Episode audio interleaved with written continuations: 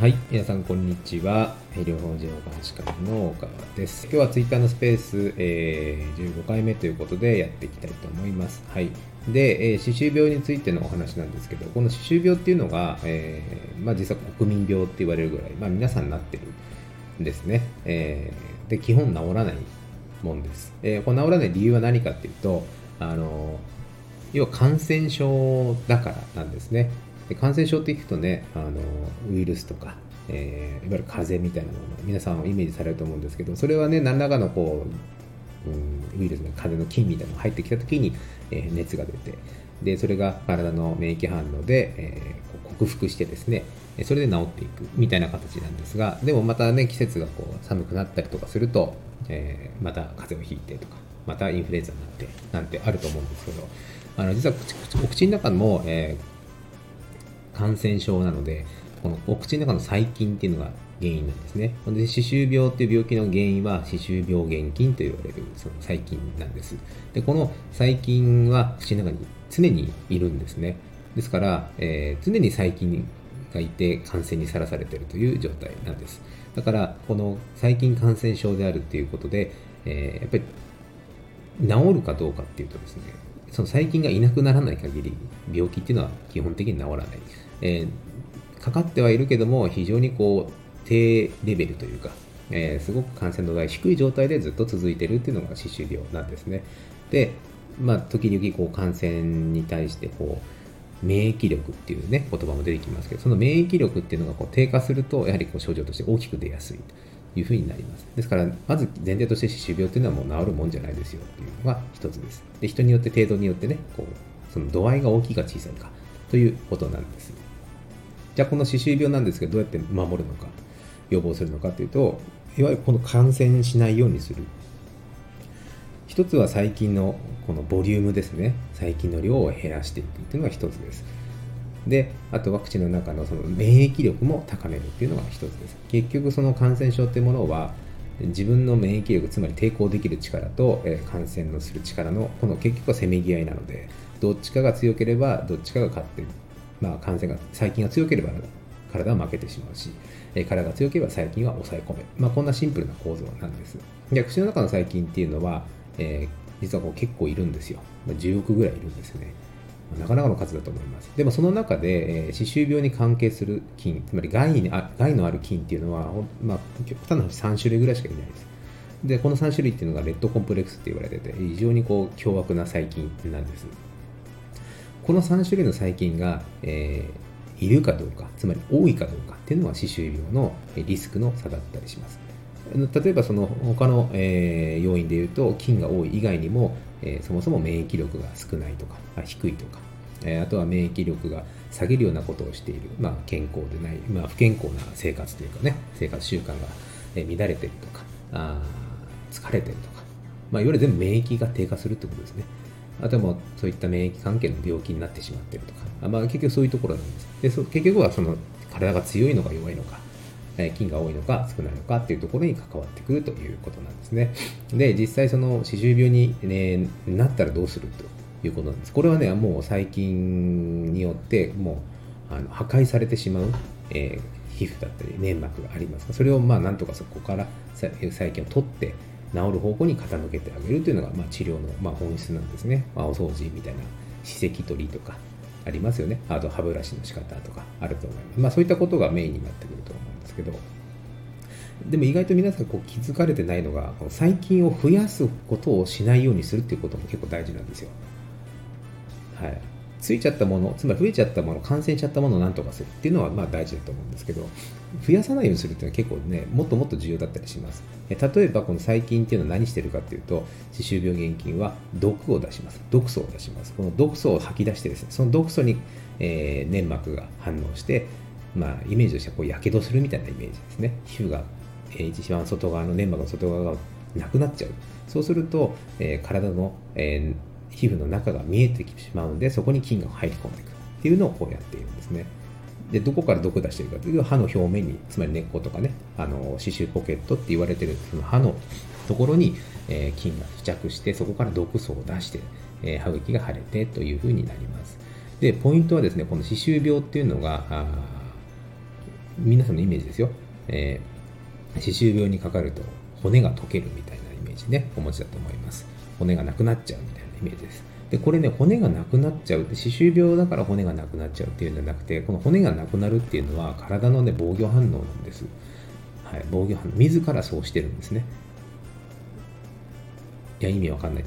みたいなね、えー、声が聞こえてきそうですけども、要は体の中の、えー、仕組みというのは、体の中に入ってきた自分以外のものを排除しようとする仕組みがあります。これがつまり免疫反応。で、その歯周病に関して言うと、え、歯周病の菌がついた歯の周りにある骨、えこれが存在していると、骨の中まで菌が入ってくるんですね。でつまり体の内側まで入ってきちゃう。そうすると、非常に困るわけですね。だから体は何するかというと、この骨のレベルっていうんですかね、骨の線を自ら、えー、破壊して、え、どんどんどんどんそれを、ね、あの下げていく、え、つまり境界線をどんどんどんどんこう下げていく。まあ、後退するようなイメージですね。そうすると菌が入ってきても体の外側に位置位置をポジションを、えー、取れるわけですね。えー、菌が入ってきたら逃げる。菌が入ってきたら逃げる。まあ、こうすることで体の境界線と動かすっていうのがその体の免疫なんです。ま結果的にそうすると歯は取り残されちゃうんで、置いてきぼりになって歯が揺れてきて抜ける。体としてはそれで異物、つまりあの本来もともと自分の歯だったものの周りに菌がいっぱいついて感染したものを外に出すという。えー、そういう仕組みになってるんですね。ですから歯が置いてきぼりになってぐらぐら抜けてくる。これがいわゆる歯周病になると歯が揺れて抜けると。骨がなくなって抜けるという現象なんです。だから、えー、それをね、あえてそうしてるわけですね。でもそんなことがね、起きてしまわないようにするのがまあ予防なんですけども、ちょっと話戻りますけど、え、歯周病の菌を増やさないようにするっていう結構大事なポイント。これはもう最近のお話なんですけどね、最近というか細菌学ですよ。はい。で、えーと、それは何かっていうと、歯周病が増える原因があります。歯周病の増える原因。この原因、シンプルにあの歯周病の餌になるものがどこにあるかってことです。菌の餌になるものが。菌も栄養をとって増えてますから、餌がなくなったら増えないんですよ。で餌って何かっていうと、血液中にある鉄分と言われてます。つまり血が豊富なところに増えやすい。まあ、蚊みたいですよね。まあ、血が豊富なところに増えやすいんですね。えー、歯ブラシしたら出血するなんてことあると思いますけど、これ出血するのは歯周病になったからじゃなくて、出血してるから歯周病菌が増えるんです。はい。で卵が先か鶏が先かみたいなお話ですけど、歯周病菌になが増える環境になってるっていう状態が一番良くないですね。ですから、まずやるべきことは何かと。血を止めるってことなんです。血を止める。血を止めるってことは餌をあげないようにする。それ以上増えないようにするっていうことが一つです。でもう一つは、えー、お口の中にうようよいっぱいいる飛んでる菌ですね。うん、歯周病だったり虫歯の菌だったりいますけど、これがね、要は歯にくっつくからその感染が始まるわけですね。いわゆる僕らと菌の戦争が始まるのは菌が歯にペタッとくっついてからスタートするんです。粘膜にいる間はタスタして影響ないです。ベルとかね、ほっぺたとか上顎とかにこういっぱいいるんですけど、まあ、そういうの時には問題ないんですよ。問題は歯についてからですね。歯についてしまったところからこう戦いが始まるという、そんなイメージです。で、歯にこうつくっていうその行為自体はですね、歯周病菌ってあんまりできないんですよ。できないんです。つけない。単体ではつけない。えじゃあどこにつくのっていうと実は歯の表面に、え虫歯の菌たちで作られたバイオフィルムっていうところに着地するような感じですね乗っかる感じですなので虫歯の菌みたいなそのそれもあの害のある菌ですねストレプトコッカスミュータンスっていう菌がいますけど結局その菌が作った、えー、コミュニティというかそういったこの集落みたいなのができてそこに歯周病菌で乗っかってくるんですねまあ、気づいた方いらっしゃるかもしれないですけど、じゃあ、歯周病菌が着地するようなそういったコミュニティ、まあ、虫歯の菌のコミュニティがなければつけないんでしょと。じゃあ、歯周病にならないじゃないと。え、その通りなんです。歯につけないんで、そもそも歯について毒素を出すこともできないんですね。はい。つまり、虫歯の菌っていうのが、害のある菌が多いと、そこに歯周病も乗っかってくるんですね。ダブルパンチで歯も虫歯になるし、歯周病になるしと。で、この虫歯の菌をじゃあ増やさないすればいいんじゃない？のもうその通りなんです。その菌が増える原因は何ですかっていうと、糖質なんですね。特にその生成された糖って言われてる、いわゆる甘いものだったり、諸糖って言われるお砂糖ですだから。はい。あとあの生成された白米なんかもそうですね。やっぱり生成されたもの、いわゆる糖質っていうものを口の中にこういっぱい入ってるとか、よく摂取してると、やっぱり虫歯の菌の餌になるんですよ。これも餌なんです。虫歯の菌との餌の餌はそのグルコースと言われるものです。まあ、餌って言ってもですね、そのコミュニティを作る材料だったりします。そういうものが豊富にあると、やっぱり屈強なこの環境、環境ですね、コミュニティを作ってですね、もうそこに歯周病菌がわらっと入ってくるという状態なんです。ですから、えー、歯についたものを落とす、これも大事なんですよ。これも大事なんですけど、それを増やさないようにすることの方が実はもっと重要だったりします。つまり食生活なんですね。どんなものを口の中に入れてるかっていうのが非常に重要だったりします。で、ここがですね、やっぱりどうしても歯ブラシとか歯磨き粉とかフッ素とかね、えー、そういうところにフォーカスが当たってしまっているのが今の現状なんですけど、やっぱりそうじゃなくて、そもそも菌が増えなければ感染しないです。はいまあ、極端な話、歯を磨かなくても虫歯だったり歯周病にならない人っているんですよ。それはですね、口の中にそういう害のある菌がいないんです。これ小さい頃にやっぱりどういうふうな食生活してるかによってこう結構菌層っていうんですかね、えー、フローラって言いますけどその細菌層が変わっていくのでその変わっていったところに害のある菌がいなければ基本的には感染しないんです。まあ、コロナなんかもそうですよね、コロナウイルスが、まあ、今はもう皆さんコロナが当たり前みたいになってきている感じもありますけど、やっぱりこうコロナ感染しそうな場所って皆さんこう言うとね、もうもう皆さん普通に帰ってくると思うんです検討しますよね、人がいっぱいいるところとか。はいライブ会場とか、いろいろあると思いますけど、そういうとこに行くから感染するでしょっていうふうに皆さん思うと思います。仮にその人がなったとしても、別に昔みたいにね、なんかやいのやいの言われなくなったと思いますけど、あの、まあそりゃそうだよね。そういうとこ行けば感染するよねっていうふうになると思います。だから口の中もそういう菌が多かったら当然感染リスク高いですよと。いくらお掃除したって、いくら歯磨きしたって、やっぱり感染しやすい環境は変わりないんですね。じゃあそれは元からですね元々の原因を考えるとその悪い菌、まあ、つまり害のある菌が口の中にいっぱいいるということなんですですから僕がまあ患者さんにお話しするのはまず口の中の菌を減らしましょうと。ね、それは物理的にこう取ることができますよね。えー、歯石という菌の塊みたいなの取ってあげたり、えー、日常の歯ブラシの当て方だったりとか、えリスク高い歯と歯の間をまずお掃除しましょうねとかそういうところできるんですけど。でもそのやってるそばからですねどんどんこの菌の餌が供給されるような環境っていうのはやっぱり良くないですよね。やってもやってもあんまり変わんないよっていう風になってしまう。そのうちモチベーションが続かなくなって結果元通りっていう風になってしまうんですね。なのでやっぱりそういったことを考えるとあの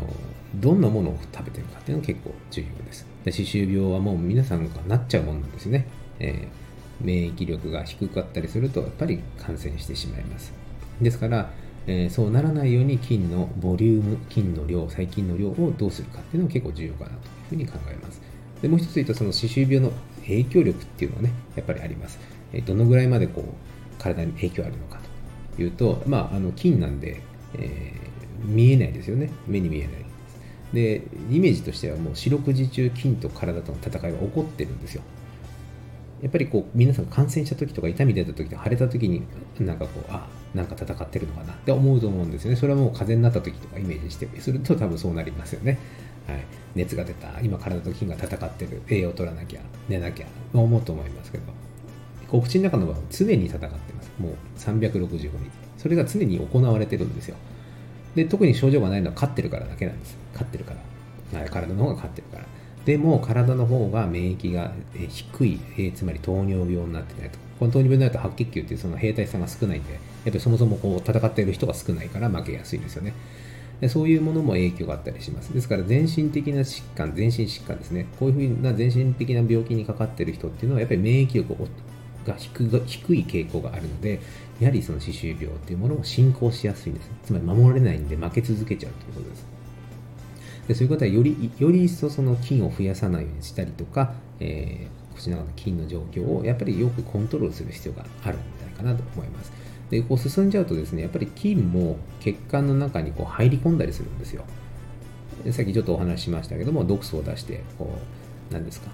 粘膜がこうやけどみたいになってで血が出てきてでそこに結局は血管が見えてるんで入っていくと、まあ、体の中に菌がわらわらこう動いていくんですね。でも体の中の血管の中っていうのはもうそもそも免疫細胞いっぱいいますから多少菌が入ってもですねすぐやっつけるんですよ。でもやっぱりその免疫が低くてかつ菌が大量に流れ込んできたらそれはもう負けちゃうんですね。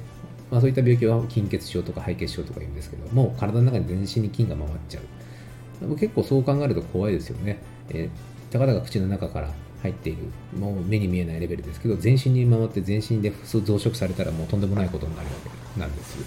はい、なので、まあ、こういったところで歯周病っていうのはです、ね、あんまりこうあの軽視できないというかですね、